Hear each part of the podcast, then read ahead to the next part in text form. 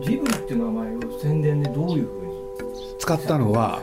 本格的に使ったのはもののけが初めて、うん、それまではあんまりほとんど使ってない、はいはい、というのかもののけに至るまでジブリっていう名前は業界では有名でも一般には全然流布されてませんでした。だから意識的に自分でやったからよく覚えてるんですどこを押していけばその時代要するにみんなが一番注目するものになるかそれは時代によってどんどんどんどん変化していったっていう。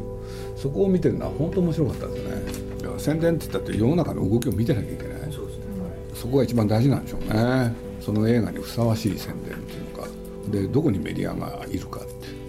だから例えばねこれはまあマーニーを先に言っちゃうとね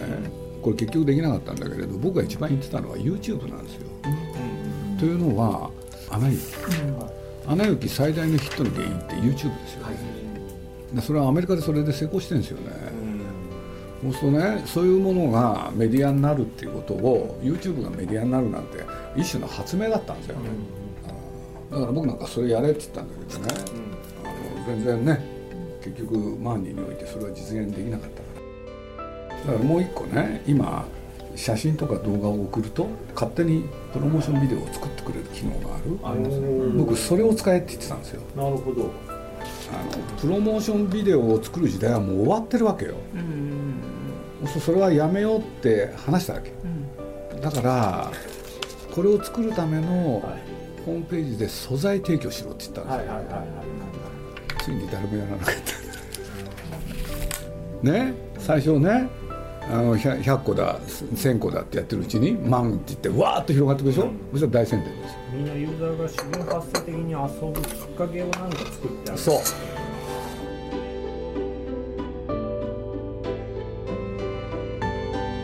鈴木敏夫のジブリ汗まみれ。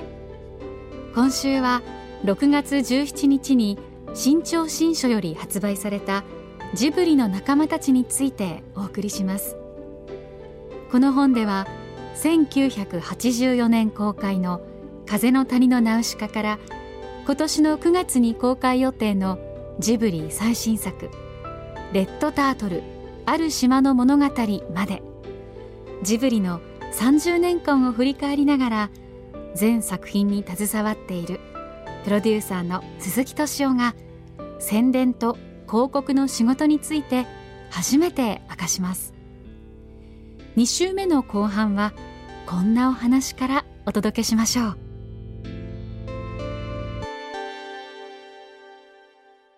僕ねこう考えたんですよ。宣伝をやっていくっていう時にねまあ多分こういうことを僕話すの初めてじゃないかなって気もするんですけれど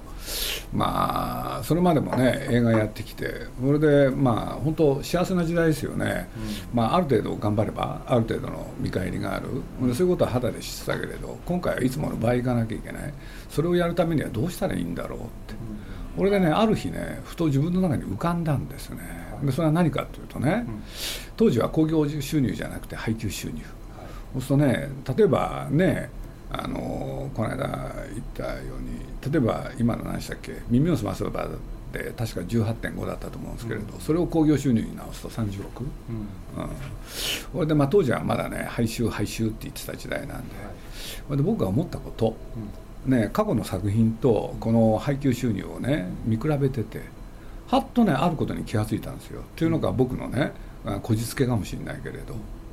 やった宣伝方針に間違いがなければ、うん、ね、その宣伝料、うん、ねえー、いろいろやるじゃないですか。テレビでスポット打つとか、はい、それから新聞に広告打つとか、うん、それからタイアップをやるとか、はい、ね、そういうものを金銭換算するとどうなるんだろうって考えたんですね、ふと。これでねある種のね公式、かけた、ね、お金がそのまま配給収入になる。なるほど。つまり耳をすますばの時は18.5億円ぐらいだよねって。なるほど。これでポンポコの時は26.5億円ぐらいだよねって。これで「紅の豚」は28.5億円ぐらい。これもある事情によって頑張らなきゃいけなかったんで、はい、ね。そうするとねそうかと。60億円を達成するためには配給収入ですからね、はい、で今でいう講習で言ったら100億なんですけれどね、はい、当時は配収がポイントだから要するに60億円分の、ね、宣伝方針に間違いなければ60億円分の宣伝料を出せばうまくいくんじゃないかなっていうふうにね考えたんですよ。で自分の中で実を言うとね本当かどうかともかく、まあ、代理店そういう時に代理店の人がいると非常に楽だったんですけれどね、要するにこれを金銭換算するといくらになるっていうのをね1項目ずつ全部出してもらってそれを足していったんですね。でとにかく60億円にしようと。でそれをね徹底的にやりました。そうすると例えばねタイアップなんかはね分かりやすいんですよ。例えば 3000GRP ってことを話しましたけれど、はい、これを金銭換算するといくらかって言ったらねはい、ね2億から3億なんですよ、そうするとそのままねそれが加算されるわけでしょ、はい、これでもののけに関して僕は宣伝のいろんな細かいやつも覚えてないですけれど、例えばね日本全国キャンペーンに回ると、それは各地域、あのねえー、取材もしてくれるし、それから、えー、ね、映画館行って宣伝もできる、でそれを全部計算するとね金銭換算するといくらになるんだろうってでそういうことをね、うん、1項目ずつ全部やってって、うん、60億円になるように頑張ったんですよ。そうすると結果として必然的に何が起きたかというと、うん、ね今の紅の豚の倍ぐらいの、要するに宣伝量になった。それでねあんだけの数字を確保できたんですから、うん、ねもののけは、はい、千と千尋の時なんかさらにそれを倍にしたんですよ。なるほど、うん、これで、まあ、もう一つ言わなきゃいけないと思ってたのは、うん、なんだっけなこの頃ですかねインターネットっていうのをやった？そうですねちょうど Windows95 とかって言って、これで僕はですねジブリのホームページでね、はい、当時ねまあそれも活用しようとやっぱり考えたんですよね。で考えた時にまあ当時ねスピードが遅いでしょ。で僕が考えたことは何かというとね、まあ最初ねプロにお願いしてそれでまあスタートさせるんですけれどこれを宣伝にちゃんと活用しようと。で僕がやったのはまずねやっぱりホームページって毎日更新しなきゃ意味がないって。実を言うとドラゴンズのホームページで僕はそれを知ってた、はい、でどうしてかって言ったらね毎試合ごとに星野のコメントが出てたんですよ、でこれは役に立つと思ったんです、それでねもののけの制作日誌をね毎日更新でやる、しかもねスピードが遅いから早く読めた方がいい、そのために僕ねジブリのホームページそれまでねフルカラーのすごいページだったんですけれど、うん、それを全部やめてモノクロにするんですよ、うん、テキストだけ。そうすればね、あのパパパパね読めるじゃないですか。それもやりましたね、想定する観客の人にスタッフの一員になってもらいたかったんですね。観客をスタッフの気分にさせる。要するにそのページを覗いてくれること、うん、覗くことによって制作をね同時体験するわけでしょ。なるほど。でそれによって自分がまるでスタッフの一員であるかのごとくに感じる、はいはい。はい、それをやっぱりやりたかったんでしょうね。なるほど、うん、だからこの間話した、ね、人数と同じで、関係者にね、まあ仲間になってもらうっていうのはもちろんあったんだけれど、そのもののけにおいてはそういうこと要するに来てくれるお客さんもその仲間の一人になってもらおうなんてことをね考えてた。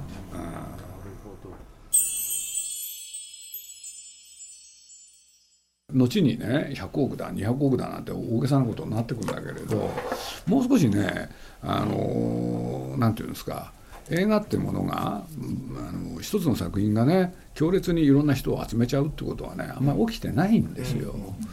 これでまあその時の方がね健全だったのかななんて気もするんだけれどそれとは別途まあ当時、まあ、この頃はねあの今のねあのピアがすごい力を持ってましたよね。でそれがどのくらいまで続いたのかは僕自身があんまりちゃんと覚えてないけれどだからピアの力を借りて映画の宣伝をするっていうこともねしばらくの間続きましたよね。俺でそれで言うとねあのそれがねやっぱり違ってきたのがテレビスポットの時代、うんうん要するに一つは、あの映画会社そのものがね、お金を使ってテレビ映画の宣伝としてのスポットを打つ、そしてジブリもそうなんですけれどタイアップ先と一緒になってテレビのスポットを打つっ。でそれがね映画の予告編の代わりに、まあ、非常に大きな効果をもたらした、でそれ以前の映画ってねみんな映画館行くでしょ、そうすると次週の映画って言ってね、まあ、予告編があったわけですよ、ん。だから映画ってねそれまでねほとんど宣伝ってしてないんですよね、はいはい要するにせいぜい映画館における予告編、それでテレビあ新聞でね、あの明日からこの映画やるって、せいぜいそのぐらいで、それ以上のことってあんまりやってないんですよ、ところがそういうね古き良き時代はもう終わっちゃってて、ね、毎日のように毎週のように映画行くっていう習慣性がみんなないから、そうすると何で映画を知るかっていうとある時期はピア、そしてこの時期はねテレビスポットになってきたんですよね。でそれがですねやっぱり大きな変化を感じたのがん「千と千尋」うんうん。うん。なんて言ったって「千と千尋」ってねいわゆるローソンっていうところと組むでしょ、はい。ローソンの山崎さんという人がいてね、要するに一緒に組めないかと、何かなと思ったらコンビニでチケット前売り券を売りたい、うんでまあ僕はね本当のこと言うとね、あのーそれまでコンビニってものに対して偏見があってうん。なんか嫌だったんですよね。ああいうところで物を売るっていうのは。おと同時に前売り券はい。って安いから、普通のお金払って映画館来てくんないかなって素朴に思ってたんで そうすると大量にね、そのローソンでね物を売ってっちゃったら前売り券売ってっちゃったら、なんか良くないななんて思ってたんだけれど、その山崎さんのね熱心さにほだされて、それでやっていくんですけれど。まあやり始めて、まあ、えー本当にね間を置かず分かったんですよね。分かったっていうのは、要するにコンビニがなんとメディアになってた。俺で、まあ、当時ねローソンって全国で8,000店舗、そうするとねまあいわゆるみんなね情報を手に入手するのに新聞雑誌テレビラジオっていろいろあったけれど、ねえその当時の若者って、あらゆる情報をコンビニで手に入れてた、そんな時代の到来っていうのはね、これで、うんまあ、やりながらいろんなこと勉強してって、音楽なんかも要するにあのお店でね流れてる曲がヒット曲になってたんですよね。はいはい僕そんなバカなと思ってたんだけれど実際それが起こって、俺で後で聞いてみたらね最初のうちこそなんか寂しいから音楽流そうっつって、で勝手に流すわけいかないからレコード会社に連絡。そしたら向こうどんなところもみんな OK ですよっつって、でやってるうちにねその本当にそのなんていうのかなそれぞれのお店がその好きな曲を流してたことによってね、そうするとやっぱりそれはヒットの素地があったんでしょうね。これでいろいろやっていくうちにねまあそこからヒット曲が生まれてた。あの「千と千尋」に限っては、まあ、その売れた枚数が僕ちょっと忘れましたけどね。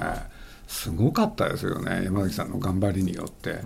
でもちろん、まあ、ピアにも力あったしそれからテレビスポットに力あったんだけれど、今の「千と千尋」においては、なんとコンビニの展開が。うん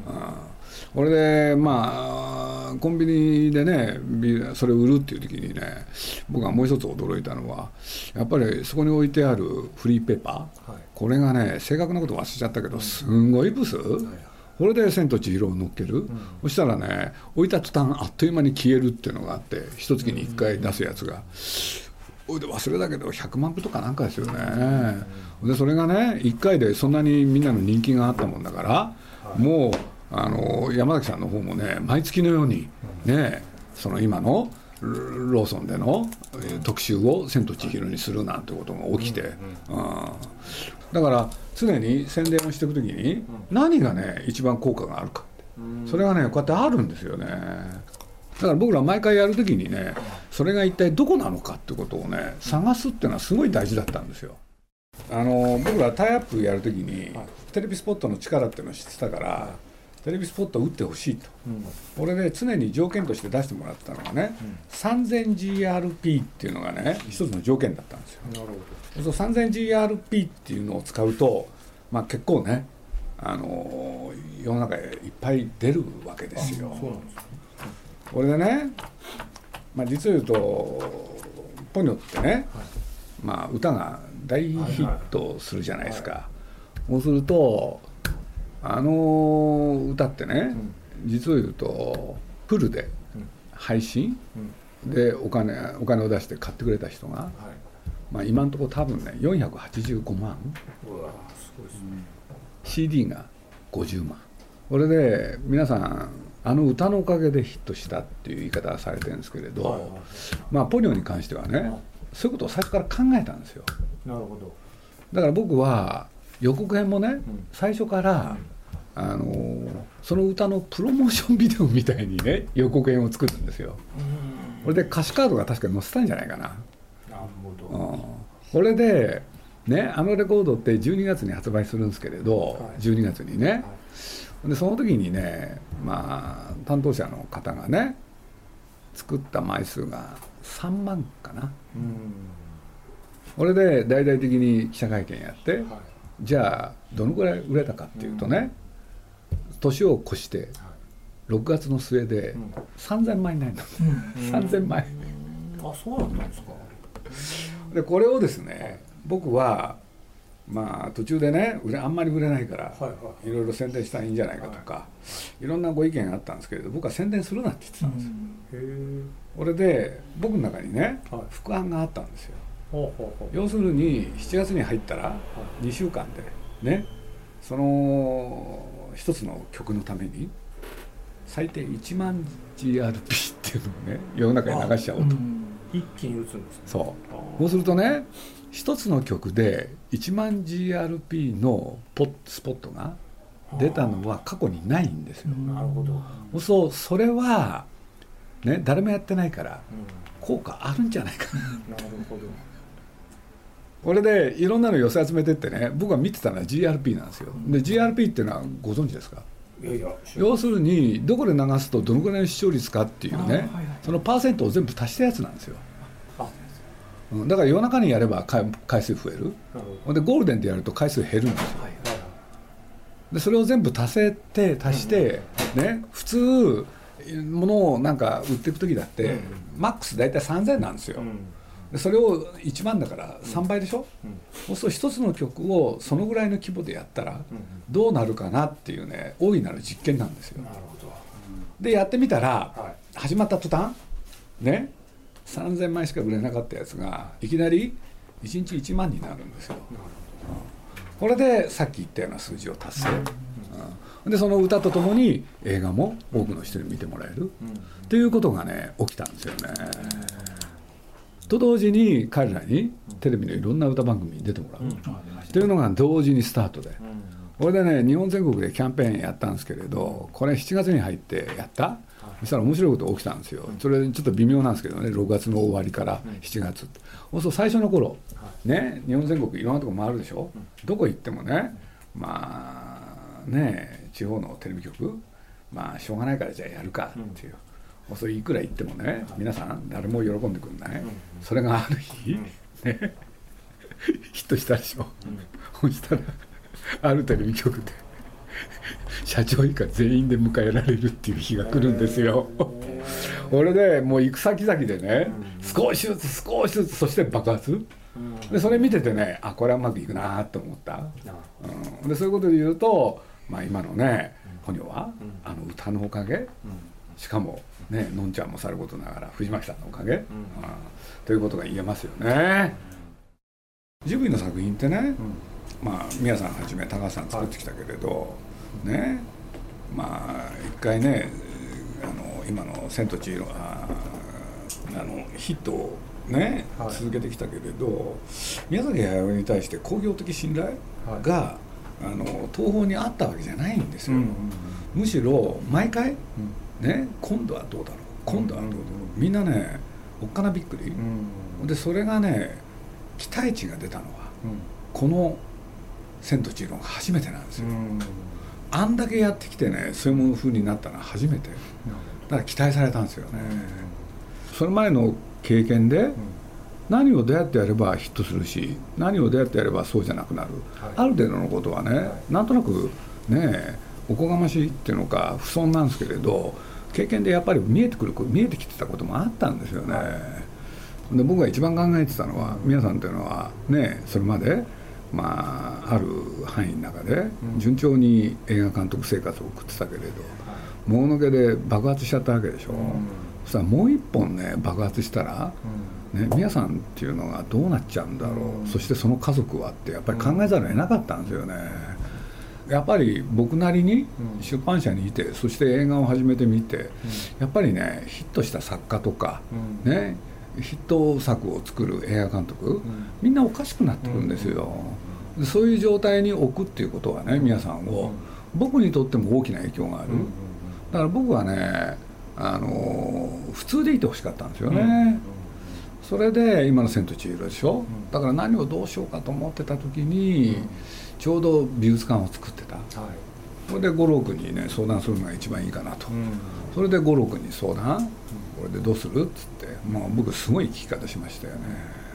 世間はこう言ってんだよっつって、みんな半分ぐらいいくと思ってる、これがまず一つの考え方、ねもののけと同じぐらいにいくっていう、はい、から3つ目がもののけの倍を目指すっていう、この3つの中でどれがいいっていうでさっきの話でねこれあんまりヒットしちゃうとさ皆さんおかしくなっちゃうよって。ね、ひいてはそれね宮崎県にも関係あることだから五郎君がちゃんと考えることが大事だと思うって言ったら五郎君がね珍しく陳思木工してねあのヒットさせてくださいと、あいつはその一言ですよね、うん、なんでって言ったら美術館があるって。いう、俺でねちょっとやろうかなって気がしたんですよね、これでまずキャパ、これを倍にしようって、はい。はい、うまくいくかどうかはねまあ普通で言うと難しいけれど、はい、ねここの域だけはそういうことをやってみたい、うんうん、それともう一つ宣伝料倍にしますから、うんうん、そうすればもしかしたらうまくいくかもしれない。そういうことをやってみたんですよね、うん、必ず登場してくれるんですよね、うん、そういう節目節目に、そういうマイナス要素を言ってくれる人が、はいはいはい、魔女の宅急便もそうだけれど、ねもうのけだってね何しろ企画を変えさせるために密議まで行われたわけで、そうするとねとにかく今度はこの美術館それはいいところだけど絶対うまくいかないよっつって、うん、でそれをうまくいかせるためにはその前の映画をねヒットさせることが大事。そのためにはキャパの問題も大事だけれど宣伝料をね倍にしてみるっていうねその暴挙に 出るっていうのが基本ですよね。で実際キャパ倍になったしね。これは勝手な理屈ですけれど、はい、一人の人間が、うん、そのいわゆる宣伝で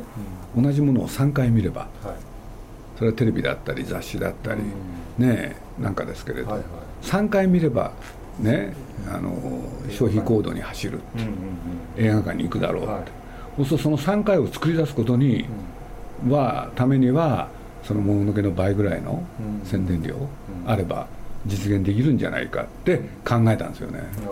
それにこれまでやってきたことを積み重ねるっていう、う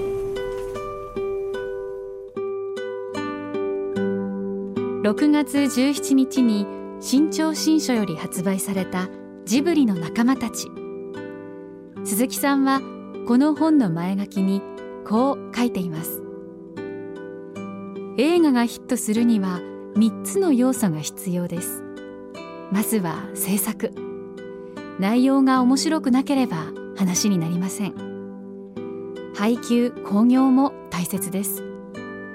いい映画館を用意できなければ観客数も伸びません。その間をつなぐのが宣伝広告の仕事です。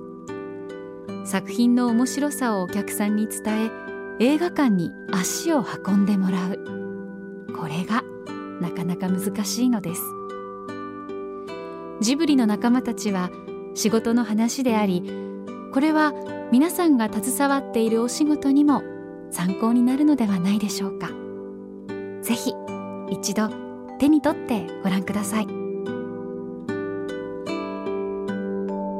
鈴木敏夫のジブリ汗まみれ。この番組はウォルト・ディズニー・スタジオ・ジャパンローソンアサヒ飲料日清製粉グループ au ブルボンの提供でお送りしました。